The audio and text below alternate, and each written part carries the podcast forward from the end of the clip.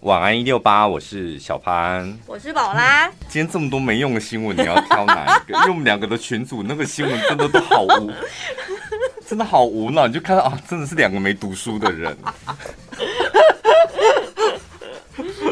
先聊一下我们两个最近很沉迷的那个美剧吧。安娜。对啊，我真的昨天看完了之后，欸、你们还不看，是我们就每天把你们曝光。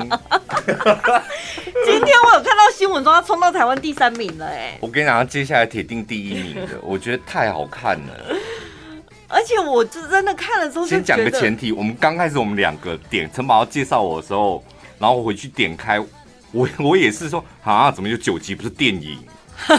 觉得太长了，对啊，怎么？因为我们两个是没耐心的人，我们就想说要尝试一个，你倒不如就电影，我觉得我还可以，就两个小时什么。对，而且因为我们刚看完。Tinder 大骗局，就觉得一个电影两个小时的时间交代一个事件跟这个人很刚好啊，就为什么要拍到九集的影集太长了吧？我跟你讲，安娜，我现在看到第三集，陈宝看到第二集，我们都想，哦天哪，好珍惜哦！怎么说九集？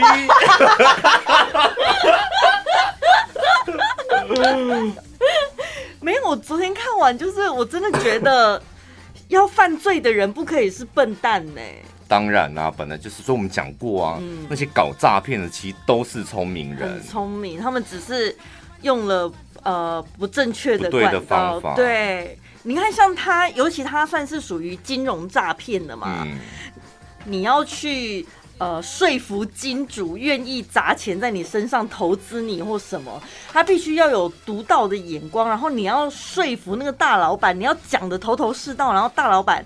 还愿意还听得进去，因为大老板也不是随随便便可以糊弄过去的哎。我跟你讲，你这才是第二集，第三集的精华就来了，完完全全不是口才。因为我看到她就是她男朋友不是在那边头头是道，然后就人家觉得她好烦哦，就她出来没两三句话就把那个大老板唬得一愣一愣的。我想说，天啊，也太厉害了吧！后面的精彩来了，最难的是他的布局。他有在布局，后面就说布局，因为他要捞一票大的了。前面那都是小 case，他现在捞一票大的，他要搞一个四千万美金的买空卖空，就是好像。你除了要聪明之外，你还要有一个很远大的梦想。我今天竟然已经脱口而出说，我觉得他不是骗子，他是做大梦的人。我说陈宝，你被洗脑了，他就专他就专骗你这种空哎、欸，有钱的空哎、欸，这样。他有一个很远大的梦想在规划当中。而且我上网看了一下，他是真实故事嘛？对，然后。呃，就 Netflix 上面的，它有一部分它会虚构，那虚构的部分我比对了一下，大概就是金额的部分。哦哦哦哦。比如说它真实的金额买空卖空，它要盖一栋那什么私人的艺术的那个俱乐部，俱乐部真实的金额是两千五百万，然后它电影它那个剧里面是四千万美金。嗯，它是虚构这种部分，所以大部分都是真实，都是真实。而且你知道。我们连看这两部，这两个诈骗犯呐、啊，他们都在去年的时候就出狱了，就犯行良好，你知道，假释的啊，然后因为疫情都出狱了。所以这两部片根本就是在帮他们打知名度啊！像听的那个，我还上去搜他 IG 账号哎、欸，对他有时开，有时会关，有时开，有时想要 follow 他接下来奢华的生活。安娜怎么不用 IG 啊？我也想搜他 IG。有啦，他也哦，他好像是用 Twitter 还是什么的。他的他说呢，那个呃，Netflix 呢，为了要拍这一部影集嘛，跟安娜讲说，那我可以买你的故事吗？所以花了三十万美金。嗯，那我要用你的真名。对，所以那一部那个影集上面就是安娜的真名。对，因为那个 Tinder 那个毕竟是纪录片嘛，所以好像使用人家真名是可以的。对但影集多多少少会有点改编，所以如果你要用真名，好像需要人家同意。连安娜的好姐妹，她也赚了不少钱呢、欸。那不是，因为她可能当初也被安娜骗了一些，只好趁这个机会补回来。然后她的故事是被 HBO 买走，她卖了五万块美金什么的。对。好好哦，你看，而且你看那个安娜，她虽然被判刑了，然后你要赔钱嘛。她只因为授权给 Netflix，就拿那个授权金，她就把钱还完啦。对，她说她接下来她还是要做她想做的事情。对，她还有多余的钱可以当她的资金呢。她接下来她还是想从事艺术这一块，所以她没骗人嘛？你看，她就是在做大梦的人，她只是方法有点有点需要讨论一下的。我 我跟你讲。这这部那个影影集好看的地方在，在我觉得我们或多或少每个人心里都有个小安娜，嗯，你知道，你就是想要假装或演成另外一种人生，你不太喜欢现在真实的人生，嗯、对，所以你在不同的人面前，或者不是很熟的某一些场合，你会撒谎。嗯，那个撒谎就是你也不是要害人，但是你想要就是在别人面前展现出不一样的你喜欢的那个人生的样子。会有时候你不是讲说可能需要碰红姐，对对对，吹牛一下，会吧？你的心里也有个小安娜吧？她想要过什么样的生活？这样？哎、欸，你也不用想说好像是多么公关或 social 的场合，很多有时候。就是朋友之间聊天啊，嗯、问说你这个月赚多少啊，嗯、或者是说你几点睡啊，嗯、你现在几公斤呐、啊？嗯、哦，这里都在包装这种小东西，对啊，大家通常都不是真实数字吧？我们身旁，我们身旁有一个人，他因为工作的关系，所以他每天都大量的安娜上演，呃，就就是我们的业务。他非常需要，他是大量的安娜哎，嗯，他每天在面对很多客户的时候，厂商，商的时候，嗯，我发现他都会安娜上身，嗯，有一次有有一次他跟厂商吵架，就是负责帮我们接业费的业，他跟厂商吵架，他写了一个大概论文吧，一篇文章这样。说，你我不知道你们是怎么看小潘宝拉的。在我心目中，他们是非常有风骨的人。风骨，风骨，这种钱他们不赚。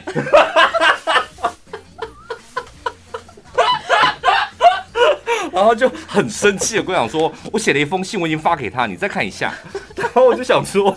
就不要接，像有必要气成这样？干嘛骂别人？不接不接，而且写了一篇论文，超长的论文。然后后来那个老板可能觉得事态严重啊，还亲自针对他的论文，然后再回了一封信。我就说好了吧，你们你到底演哪一出啊？我今天。刚好路过他的身边，我听到他也是讲电话，嗯、就真的也被我听到他在骂人。是不是安娜上身？对，他就是他在扮演另外一个角色，他私底下不是这种人的。这个东西卖这个价格，你觉得他头脑是不是有洞啊？然后一转身说：“小潘宝拉，这个东西我觉得还不错，介绍给你们。”明明就是很温柔，而且厂商很认真哦。对啊，但没想到他面对外人的时候，哇，这么犀利。对，然后他们工作压力也很大，毕竟是台湾吃，他们压力也很大。他讲话是这样，然后私底下就是你脑子有洞是不是？你当主持人是没风骨了是不是？哎呦，好过瘾哦！但有时候。在外，人家说，呃，出外就是打仗嘛，嗯，对，就是你要上战场的时候，的确是需要一点点武装自己的盔甲，比较不会吃亏。你的刀枪应该是要对着外了，嗯。我看到有一些人，我会瞧不起人，是现实生活当中，嗯、有一些人是刀枪永远朝内，就是对付自己人，嗯，然后去外面就是跟着。跟一个操死赖一样，遇过这种人？对啊，我就觉得那逻辑到底是这样子，他就只敢欺负熟的啊，自己人这样，对内就是头头是道这样，对外就是跟跟一个操死赖一样。啊，我个性好像是这种人呢？是吗？好像有一点。对，好像跟不熟人面前，他就假装比较有礼貌这样子，然后跟很熟的朋友就是哇哇哇哇哇。对，因为我常听陈宝讲说，哎、欸，我觉得他这样做有点过分呢，这样也要上一个专访，这样等于是花多少钱？他们都免费，这样我说，那所以后来呢，我就接啦，我就答应他啦。所以下礼拜三可不可以录音？你很常讲啊，我觉得他们真的有点不要脸。再让我讲一点那个创造安娜，因为我已经看到第八集了，今天晚上就会看完，之后我就不会再讲了。我跟你讲，我看到大概第六、第七集的时候，我不是昨天才在呵斥你说你被洗脑了吗？对，他诈骗就是诈骗，怎么会说他是个有大梦的人？嗯，我跟你讲，我那时候我懂了，是吧？你看到最后你也知道吧？我比较晚被骗，然后因为我看到他跟他的好朋友就是一个杂志社的编辑那个瑞秋的故事嘛，嗯。看到那一段很精彩，然后剧情里面就演了那个女记者，她一直她所有的人，安娜的朋友她都找到了，嗯，然后她都采访了，所以她故事已经串起来了，完完全全串起来，但是他还没有办法打成一篇新闻稿的原因，就是因为他还没有瑞秋的。说法，所以他是一个关键人物，是不是？就是他得要瑞秋来亲自讲他发生的事情，因为瑞秋的事情都是由其他的朋友讲出来，所以他需要一个需要瑞秋亲口讲，所以他才能够把他的故事完整起来，确定是无误的。嗯，所以他就一直纠结在瑞秋，然后其他人就奉劝他说：“没有瑞秋也可以，赶快发了，就赶快发。”然后说不行，我就是要瑞秋，因为大家知道，在媒体界，他们就是很想要抢独家，或者是他是第一个发表这个故事的人，所以他有一个时间压力在。然后我昨天一个人就在电视机前面，他就一，而且而且他们这一段拖非常长，嗯，就是女主角要找到瑞秋，女记者要找到瑞秋。亲口说他才要写成一篇报道，旁边所有他的同僚的记者就跟他说：“不要再纠结在瑞秋了，快发稿。”他们就这个情境就演很久这样，然后我就在电视机前面大喊说：“瑞秋的故事被 HBO 买走了，你们 Netflix 没买到，要看的去 HBO。”好入 因为真的瑞秋的故事是真的被 HBO 给买走了，所以怎样？现在真的就是有一个有一个小缺块在那里哦，像地图少了一片，像拼图少了一片一样吗？对，但是我因为这没有，但是这一段真的是蛮精彩的，所以我就是我讲了，你可能到时候看就没有惊喜。不是你讲完了之后，就真的感觉很想要去 HBO 把它补齐。对，我现在就是今天晚上应该就会搜 HBO 瑞秋的故事。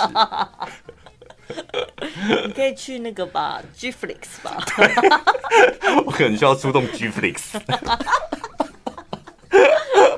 不然到底有谁是频道富翁？上次我有一个朋友，他真的很自豪跟我讲说：“来来来，你想看什么？告诉我，我什么都有。”他本来大家我们最常看的还是 Netflix 嘛，嗯，后来他为了他们家小朋友又加了 Disney Plus，嗯，然后再加上他本人可能爱看一些陆剧或者是韩剧是在某平台独家上映的，对，所以他就很自豪说我是频道富翁，什么都有。我也是，因为我是用信用卡的人，嗯，最近美国运通就是可以用影音串流平台，然后最高折两百，你可以使用。两家，一家折一百一个月，不错哎。但我紧绷就两家啦，就是想说这两家用完我就不能再，所以还是要出动 Gflix 啊。可是这么多平台真的看得完吗？而且像最近有冬奥啊，然后我就说为什么电视都没转播，然后张一之跟我说在艾尔达啊。对啊，都是在艾尔达，所以你得要买九十九块啊。对，好多东西哦，就感觉下班的日子就是也没闲着哎，都是透过这一些填补我们的时间。所以我不是有跟你们讲过吗？我有一阵子就前年吧。就很失心疯啊，就去买了 Netflix 的股票，然后我说我的想法真的很单纯，而且我买很少美股嘛，我都买二十股吧，就买二十股，这样就搁在那。嗯、我想说，好，你们一个月要一年，一年就只要帮我赚五百块美金，这样就好了。嗯，然后让我可以付那个平那个 平台的平台的费用，这样、哦、真的哎。我不知道我哪根筋不对，我就突然间有一天就发疯，我就想说，好，一年帮我赚多少，这样可以付平台的费用。我跟你讲，陈宝拉真的，一直到去年，我基本上应该是可以看爱奇艺，可以看 Friday，可以看 Netflix，可以看 KK 什么 TV 什么的，可以看个三五年都不用花钱是没有问题的。很爱喝哎，很爱喝啊！但就在上个月，通通赔光光啦。你看 Netflix 跌成这样，七百块跌到四百块。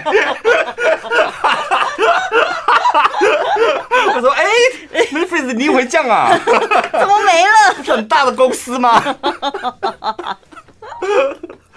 哇！我就换算一下，哇！我现在月租费好高哦。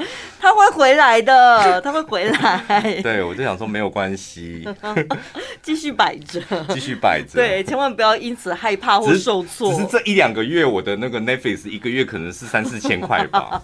没有人这样算的啦。咱儿子把那个成本全部都把它灌进去。没有，我就幻想我在看 Netflix，我幻想它是元宇宙，就是这些主角都在我家旁边演，在我厨房进出什么的。好立体哦，真的很不错。之前也是有人说为什么要买股票，他就说，呃，还有挑股票要怎么挑，因为标的物很多嘛。然后应该就是你讲的吧，就是巴菲特讲的啦。哦，嗯、就是找那个你原本一直在。付钱给他的，现在你变成他的股东，就变成是他在帮你付钱了。巴菲特讲的不是我讲的，他在帮你赚钱，所以你下一次去消费的时候，你就要想这些钱也是会回到我的口袋。但是下场也有可能跟我的 Netflix 一样哦，就在空中飘，然后就不见了。对。有啦，有昨天也是有一些听众朋友特别截图跟我们确认一下是不是那部片，这样。哦，我想说哪一支股票了？不是啦，因为叫安娜的其实也有其他的电影。创造安娜真的很值得看。嗯、有人给我的截图直接就是 Netflix 的啊，想说哎、欸、天啊，这界面好熟悉哦。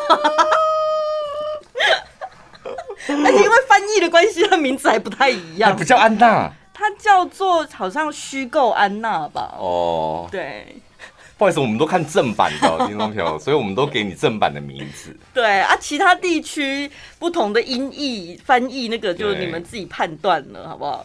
啊，不然不太确定的话，截图问我们，我们还是会帮你确认一下。我昨天一边看呢，我跟你讲，它是一个真的一直每一集都会发人醒思的。而且那个是舒服的发人省思，嗯，不是沉重压力。对，你会想到某一个议题，然后你感慨，你沉思，你觉得啊，这个世界怎么不是？就是你每一集都会有一点点小小的省思，就是跟看书一样。嗯，像我昨天看到的，就是会觉得她跟她男朋友在起争执，嗯，然后。他就觉得说，为什么两个人的感情就是只有我在付出，我在为你着想什么的？嗯、那时候我那一段我也很生气，我就觉得该死的死渣男，根本就没有真心的爱他，就只顾自己这样，嗯、然后利用安娜在帮他赚钱这样。就那一段就特别想到感情的事。所以真的每个人看就是有感觉的地方，真的都不一样哎。对，然后还有那个贵妇，不是就是很。看不起他吗？就把他当成一个佣人在使唤这样子。哎，去对接帮我拿我的晚餐。我觉得那真的很过分呢。所以我觉得他 那有什么好过分？他骗他钱呢？那是事后，他把他当下人使唤，拿一点小费也是应该的吧？让他把他骗很多钱，而且重点是富人在乎的，他根本不是他骗他那几百万美金。你知道富人在乎的是什么吗？他说羞辱他的品味啊。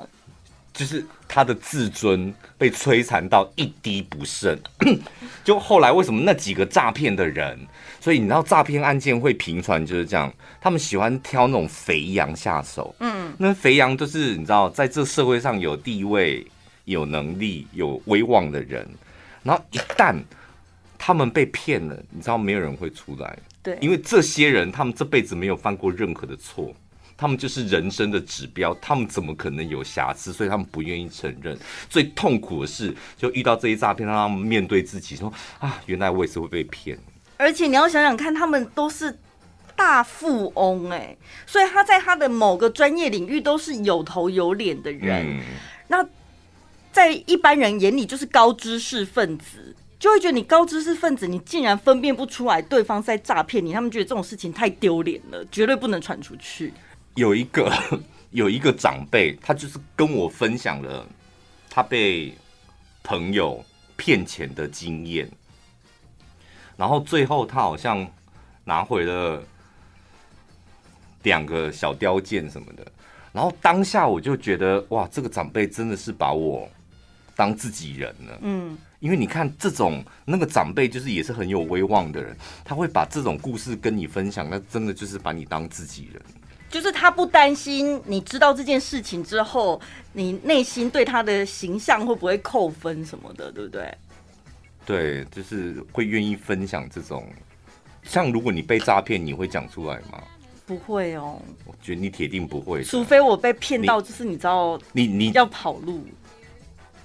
是也不会，你是不可能骗到要跑路什么的，因为你没那么大的勇气。我老实讲，有一些人他会 all in 干进去，这样，oh, 我想会赚的、喔 oh, 会赚，对对对对，人借的、银行借的、亲人借的，借来全部 all in 干进去。你不是那种人啊，嗯、你就啊，那我看一下我户头多少钱啊？可是我还张保单，帮我先解掉好，你顶多就这样，你不会跑路啊。对对对，然后发现哎，唔丢哦，怪怪哦，然后就哇，然后你什么时候会被发现？你知道吗？就是你有。不自觉的，突然间就是哭出来那时候，然后大家问你会怎么，你才会讲出来。不自觉哭出来。对，我觉得你是那种，就是会把这种事情就藏起来，事过境迁之后，可能看到某个社会案件，就是对，我懂他这样子。然后我就问说，你为什么懂他？然后你就安静，他说一定有故事，那你就讲出来。你们有没有听过很多我们这个节目的这种桥段？我们节目很多桥段都是这样子慢慢出来的。我的感情史都是这样子被抽丝剥茧出来的。这种故事是可以讲的吗？可以啊。哦，我们两个是刚刚在聊说，我们最近好像身体都有一点那种健康长战。不是不是哦，我们两个都好像已经变成那种你知道贵妇身体。本来就已经是温室里的花朵，然后把自己活得越来越娇贵，这样。真的，我们两个最近不知道怎么了，就把自己活得很娇贵，就是需要一些你知道专业的手技来呵护我们的身体。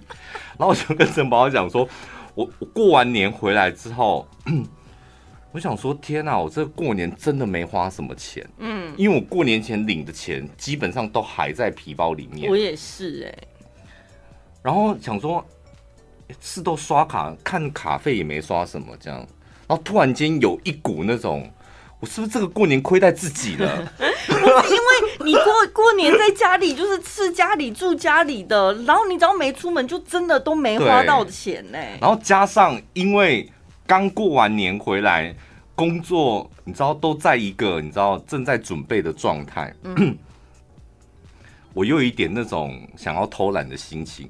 所以我就是基本上一个礼拜就是按摩个两三次，就隔天隔天隔天这样，然后就跟陈宝讲说，我觉得这样好像有点奢侈，但是非常爽哎，我觉得身体很爽，而且每天睡超好的。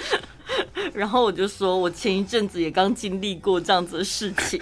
我本来只是去体验一个那种很便宜，有没有？什么九百九、一千块，你就可以体验一次课程，躺个岩盘浴这样，然后再加个按摩、舒缓这样。然后你知道这种体验课最主要的。是你去了之后，他就给你大量的洗脑，然后说服你。我们这边有很多的套装课程什么的，我就立刻又多买了五堂课这样。然后呢，那间店它是跟你讲说，女人的身体要好好保养，嗯，你就是要固定定期的去维护它，你就可以感受到你身体真的越来越棒这样子。对，所以他就约的很勤，每个礼拜都去这样子。连续去了第二次的时候，他说：“你看，你连续来了两两个礼拜之后，有没有觉得你身体越来越软了？按起来就真的不一样，不一样，好像很舒服这样子。”然后呢，后来五堂课上完了之后，当然他会继续推销，他不会放过你。嗯、我就突然清醒了，我想说：“哎、欸，算下来，你一次按摩。”不管是去哪一个店，至少都得一千起跳吧。你连续五个礼拜，你就是每个礼拜这样子一千一千的去，哎，我想说这样子真的是太贵妇了，我就突然清醒，我就没有继续买这样子。于是呢，就停掉了每个周末当贵妇的日子。嗯，没隔几天，立刻觉得腰酸背痛，整个背都是气结。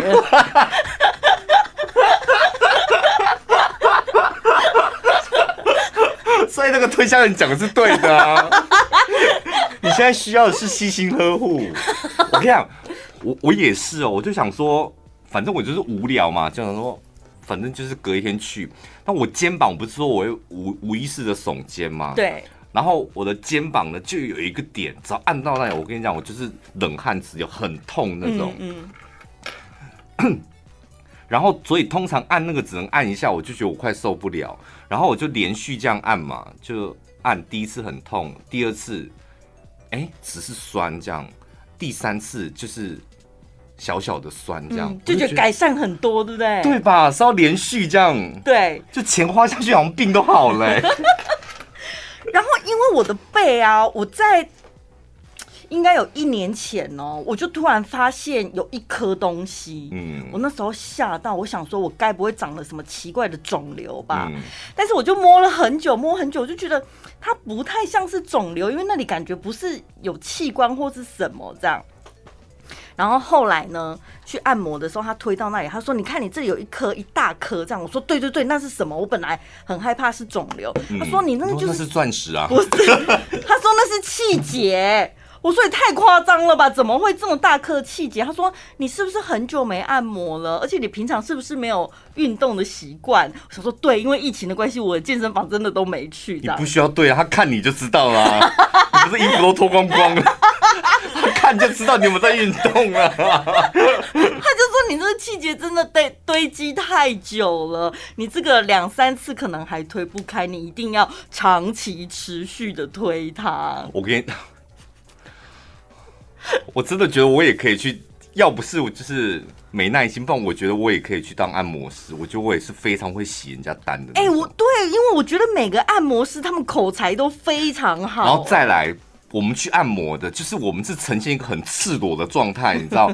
谁会摸我们的身体，看我们的身体，看那么仔细，不就是他吗？对。而且我们又趴着，我们整个占下风啊。就你趴着，然后你又赤裸的给他 看到，然后这时候你就会觉得。我跟你讲，你一旦你觉得你矮人家一截之后，真的很容易被他牵着鼻子走。对，而且他们很会察言观色，就你觉得你都趴着，他怎么看你的观？不是我意思是，你本来 还绕过来，怎么都看你的脸这样。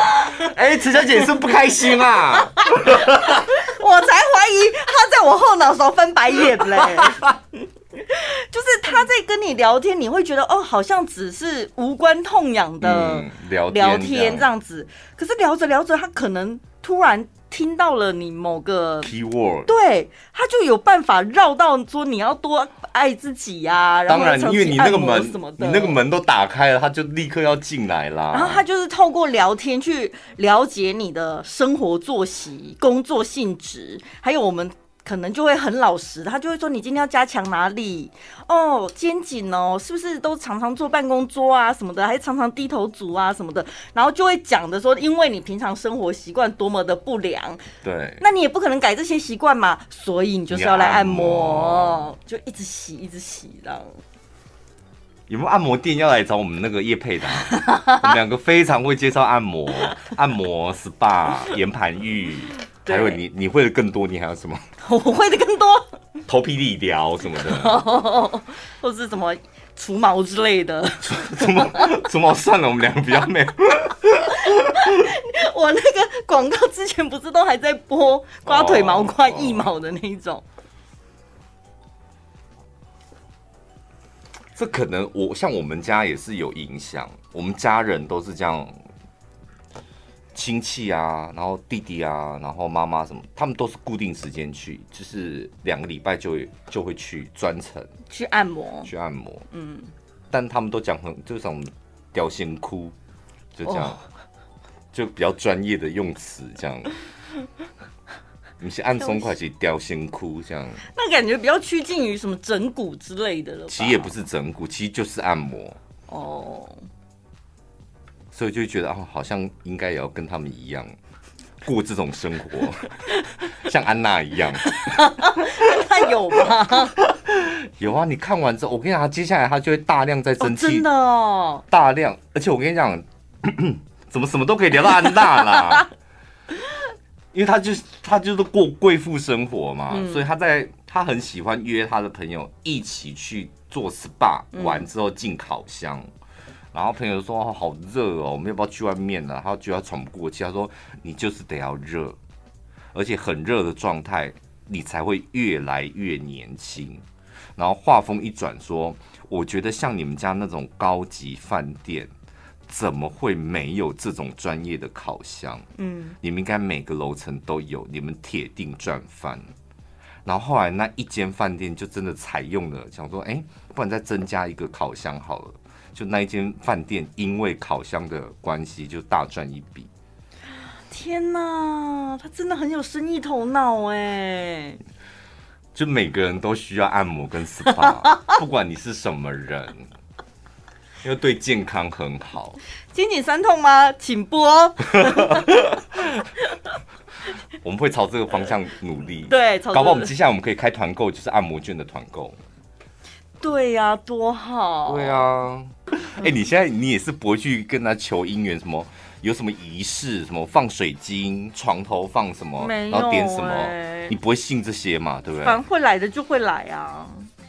会觉得你不是会信这一套的，因为你如果真的认真的去做了之后，你就会开始期待嘛。因为我付出努力了，嗯、人人的心里不就是我付出了努力，我就想要有收获，有对回报。然后你在那边很认真的做做做，然后就开始想说，没来啊呗，没来没来啊呗。谁是不是他？对，你就会为什么他撞到我？他平常都不会撞到我啊，然后自己在那边发癫这样。对，要不然就是真的什么都没有，然后你就想说。为什么会这样呢？是我还不够诚心吗？还是什么的？嗯，到最后会走火入魔。你在分享经验是？你该不会去南头拜狐仙吧？然后后来在这边走火入魔吧？南头那家狐仙也很有名。我每个去拜过那个女生的朋友回来都走火入魔。我讲真的，两个。嗯，怎么样的走火入魔？那个走火入魔，就像我刚刚讲，人家撞他一下，他都觉得 好像就是，而且他怎么跟我平常看的不一样？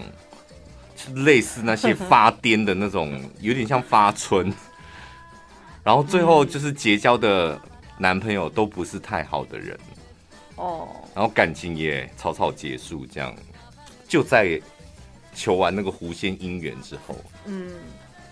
所以我就不要这样子。对啊，不要。我觉得，我以前曾经有想过说，像我这神经比较大，比较迟缓、迟钝啊，不是迟缓，嗯、比较迟钝一点。有些男生可能暗示啊什么的，我都没有看出来。事、嗯、过境迁之后才发现，哦，原来当初他好像对我有好感，这样子。笑什么笑？所以你是有点万奇，没有，我就想说，那所以我是不是应该，比如说，如果我做了这些仪式之后，也许我会比较灵敏一点，嗯、神会再多给我一些 sign，都是一啊，都是一。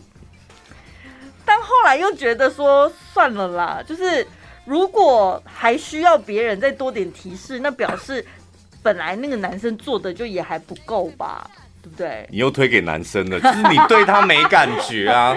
对，那也有可能。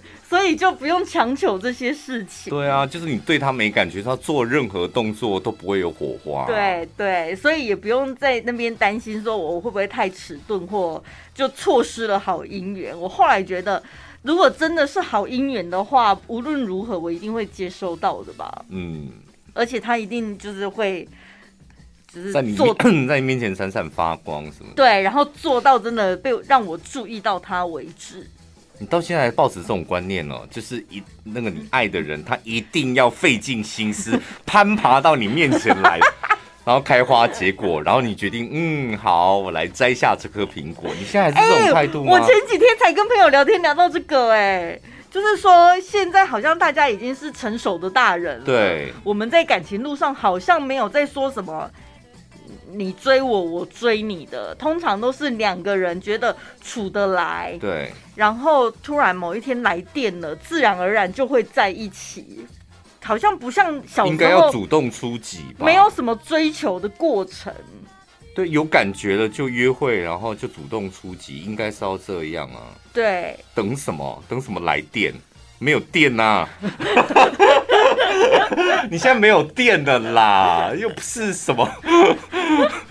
一朵小红花什么，你还有电，现在没有电了，电不到了啦。可是女生还是会追求那种期待跟享受那种被追求的感觉，就是三不五时给他制造一点。可是你不觉得你现在依你现在就是这个年纪，然后这个成熟度，主动出击是蛮帅的一件事吗？可是，因为我们前几，我们昨天，我们不知道讲什么话题，有个听众朋友说他什么生日当天，然后给自己的一个礼物，女生哦，生日当天他给自己的礼物就是跟小七岁还小九岁的男九岁的男生上床，对，夺走人家的第一次，对啊，我都想问他说你是有犯法吗？对方有成年吗？是不是很好？这个就是他，他就已经知道他已经知他知道他自己要什么了，嗯。很帅耶！对啊，所以你要朝这个方向走啦，就是主动出击。好像没有遇到会让我想要主动出击的人，因为你现在有点高高在上，我觉得 是不是？没有身份啊，就没遇到啊，就没遇到想要的人啊。没有，我觉得你现在把你的心胸已经已经关起来了。又关起来了，我觉得又关起来了。干嘛又关起来？我就觉得你干嘛装门？我就觉得很莫名其妙。你早知道应该把门卸掉，把心门卸掉。因为门那个门在那边没意义，就是你从头到尾你一个人打开关打开关，不管有没有人，就是一个人在那边打开关打开关，很奇怪哎。你不觉得吗？你从以前到现在就看到我一个人在开门关门而已。我需要等一个来敲我门的人啊，就那因为你要等人家来敲你门，所以你得得要把门关起来。我现在打开新门哦，然后打开，我要认识。没有人来啊。对，就是我就是何必你何必浪费那么多时间在那边自己装门、开门、关门？不是，所以重点是没有人来，不管有没有门，就是没有人。不是，你先得要把那个门卸掉，你浪费太多时间在那边 关起来，色凯赫啊，卖色卖色，让人家闯进来，就是太多那个内心戏的部分。怎样把门卸掉，人就会来了，是不是？我觉得像昨天那个听众朋友，他那个铁定是卸掉那个门的啊。他生日的礼物就是，他不是说生日的愿望哦。他说他生日当天就是找一个小九岁的，他说他生，然后夺走他的第一次。他生日最棒的礼物是这个，对，然后重点是他还非常的 enjoy，他觉得很好，很美好。对，我不知道那个小男孩有没有哭或者什么，如果他也很开心，那就当然没有。他们他们是暧昧对象。哦哦，他讲他给你的有这么细是不是？对啊，哦哦他就写在小九岁的暧昧对象，所以应该是两个人都很开心。对啊，你看这样多好，他铁定是没有门，不然你，你在私讯问他说：“那我请问一下，你有门吗？你有装门吗？偶尔会 open，偶尔会关起来，偶尔会上锁。”他一定回答你说：“宝拉，我没有门。”而且我的还气密窗，你就花了太多钱跟时间，他们装那些有的没有的啊。但我最近倒是。想起了之前的一个往事，这样。嗯、我之前也是不太喜欢在网络上买鞋，因为我就觉得鞋子不就是应该要去现场试穿吗？你才知道你的大小啊，还有搭配起来好不好看，适不适合你的腿型。我打个岔，就是你这一、嗯、一两年是真的改变蛮多的。哦，你从哪儿观察？譬如说，我叫你绑定信用卡啊，然后什么线上支付啊，你会觉得为什么这样？然后线上转账什么的，前几年也就才在二零二零，陈宝还说为什么又没有要想转？为什么这么麻烦？什么他都会一直透散发出那种为什么？为什么？为什么？为什么这样？有很多东西你是不愿意你尝试。应该说你觉得没必要哦，oh. 就是没必要把事情搞这么复杂。对对，那这一两年就是大转变呢。你开始好事啊，好事敞开心胸，臣服了吧？臣服了高科技了吧？先讲个题外话，我打我刚刚是题外话了，你还在题我的题外话外面的题外话是，哦，好好，就是因为我打开我的心门。嗯，你上次不是说什么我我老是在那边开门关门吗？然后我那天看到一个梗图，我觉得真的是很符合我哎、欸。他的那个告示牌，就是一间商店的门口贴了一个告示牌，他写说我们有开，只是门很重。你懂我意思吗？我懂。我常常口头讲说，我门有开，我门开着啊，但只是有点。可以进来啊，但你要推呀、啊，用力推。对对，这很符合我，很符合你啊！我觉得我最近真的是有看破人世间的那种天分。怎么样？我在看那个那个安娜的时候，第一集、第二集的时候，我不是就在节目中讲说，每个人的心中都有一个安娜。嗯。就是你不要不承认，一定都有。对，因为他的日子多爽啊！你动动嘴皮子，你就可以爽爽过哎。然后看到最后一集，那个律师要上场的时候，就跟安娜讲说：“交在我身上，请你相信我，我们才有可能会赢。”嗯。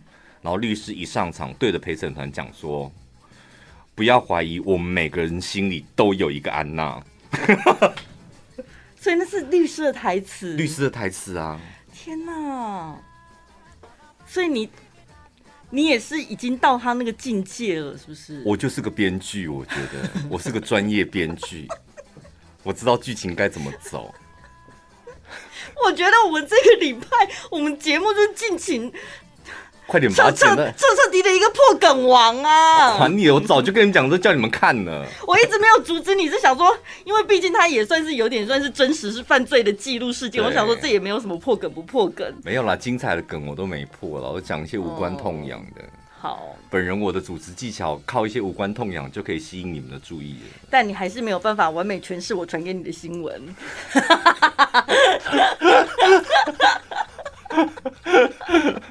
真的哎，我就什么东西，什么来宾，什么鬼，什么来。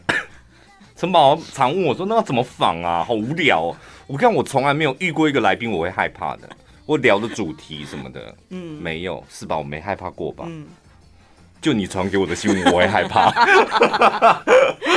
一物克一物。但是你你如果传了，你没有你没有注记说今天来讲，那我还好。哦，就可能只是私底下的分享而已，奇闻共赏。知道我跟陈宝主持，我最害怕什么吗？最害怕就广告的时间，他突然瞪大眼睛看他的手机，然后他开始认真的滑，然后我就会想说，他一定又在网络上看到某一则新闻。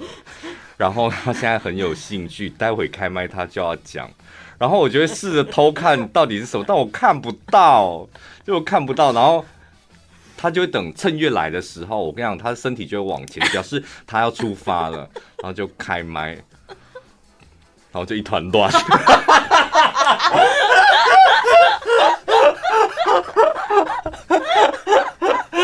没有一次成功的吗？没有啦，也当然是有成功。我是说我常就是 会紧张，对不对？你那个一团乱，我我其实我都不会怎么样。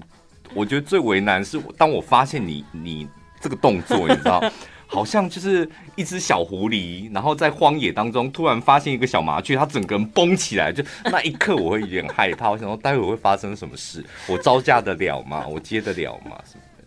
人生就是这样才有趣啊！是啦，是，所以两个人的主持的好处就是可以 互相精进对方吧，是吧？嗯。嗯，那我们刚刚是聊到哪里了？我知道说我在网络上买鞋，对，买鞋。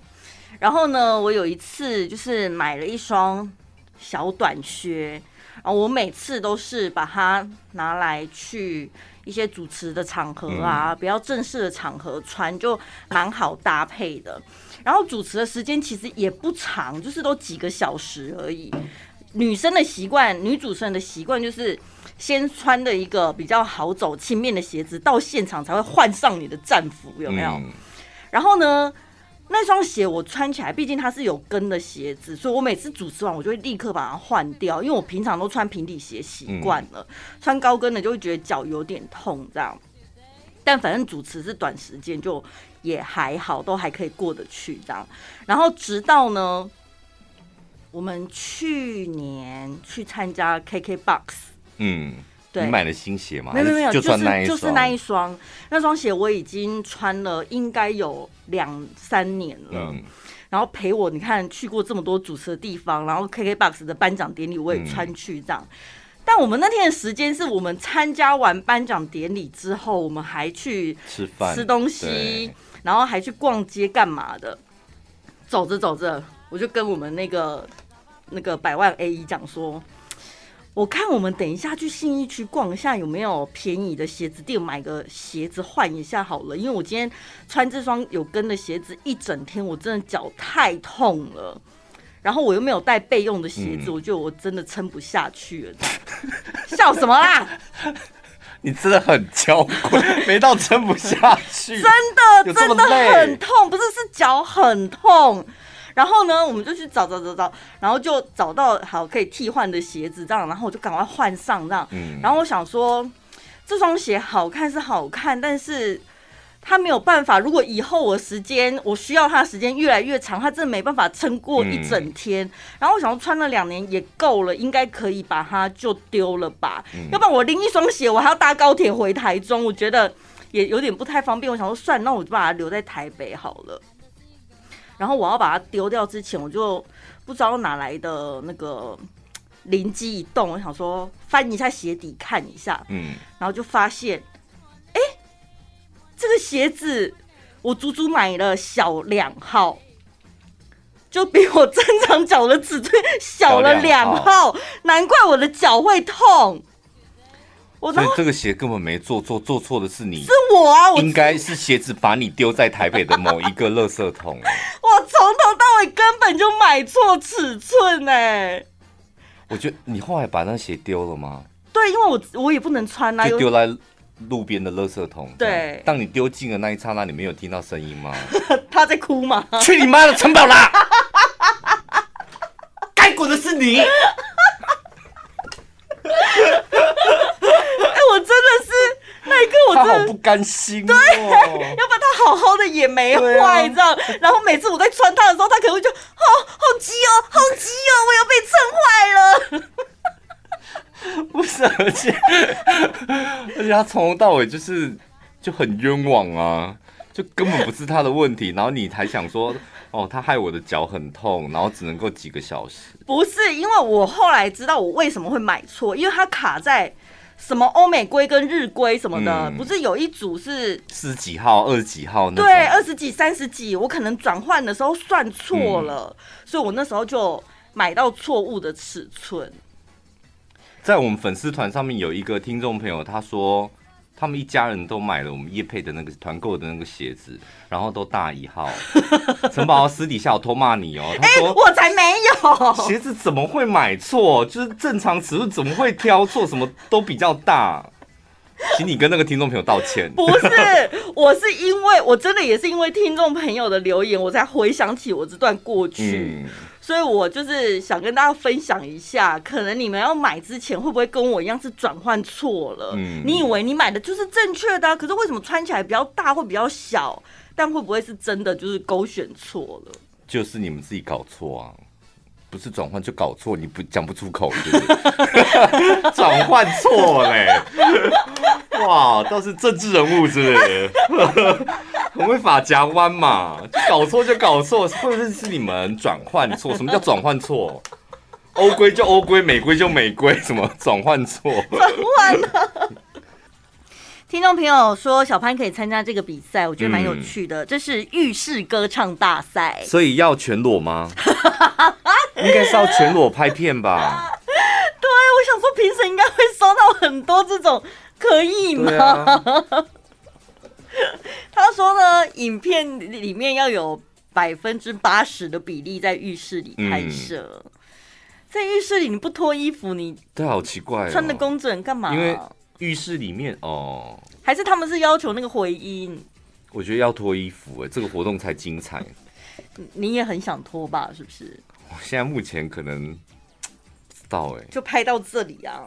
我知道拍下面啊，到锁骨没有，我要拍下面，我只露下面，下半身啊，这样才看不到脸啊，是吧？这样比较安全吧？说，因为你拍上面就会拍到脸啊。什么，你要知道哦，全国广播的小潘什么的，那只拍下半身就没问题了吧？然后呢，第一名，哎，他有奖金的，哎，第一名有两万七，嗯，还有一年份的沐浴乳，哎，奖金很高，哎，很不错，然后清唱吗？它其实有点像是拍 MV 的概念，是嘛？就是拍影片，然后他们从影片里面挑，对，初选，然后所以这种你要得到两万七，你不脱衣服，怎么可能？他好像没有讲说那个影片要吸睛，铁定要做做点什么事吧，不然你就站在浴室里面像个阿达一样哦。哦，好来，他说只接受自弹自唱、清唱，或者是你自己完成的配乐可以，嗯，但是不可以用官方的伴唱带，或是偷别人的那种配乐，嗯、对，就清唱就对了，对。然后你来了来了，影片严禁过度裸露画面，未成年不宜，伤风败俗的画面都不可以。嗯，好保守哦。你们这种话，这活这个活动就最最精彩的地方，你们还严禁？你还是可以投稿啊，因为他发现了之后，他就是会取消资格。对啊，啊，取消资格无所谓，我就志在参加不在得奖，我就是想给你们看呐、啊。不是，我是想给所有的人看，因为去参赛的他身材好什么的。可是他也这个也很模糊，他说严禁过度裸露。嗯，过度对啊，对，什么尺度叫过度裸露？就你不要全部全裸，就像我刚刚讲的，你可以露上半部，像我是露下半部，这个就部分裸露而已啊。那我的画面里，我上半身裸的，对不对？嗯，我我下面有穿啊，我只是没拍到而已啊。对，但是就画面嘛，你你你没有画面上面没有全裸，你就露上半身而已，是以画面为主。对啊，上半身是没穿的啊，没穿的那就不行是不是？那哪我不行？那你只露上半身而已啊，这样也不行。这活动一好不精彩哦。到底多想露？不是我们没有要参加的，我们才会去看呢、啊。因为对你们这种比赛，一定会有人气投票嘛，想要看一些陌生人唱歌啊，对不对？总是要有一些爆点吧。对，还是我们电台学他们电台办一个同样的活动，就是浴室裸唱大赛，裸唱哦，对不对？对啊。我们我们裸唱，我们就赢过他们了吧？参赛者严禁露脸，而且我们只准露点，不准露脸。好害怕你，差点讲出只准。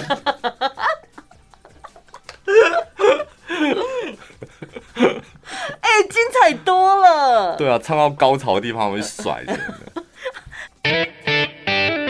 晚安一六八，晚安一六八，晚安一六八。你现在听到的是晚安一六八。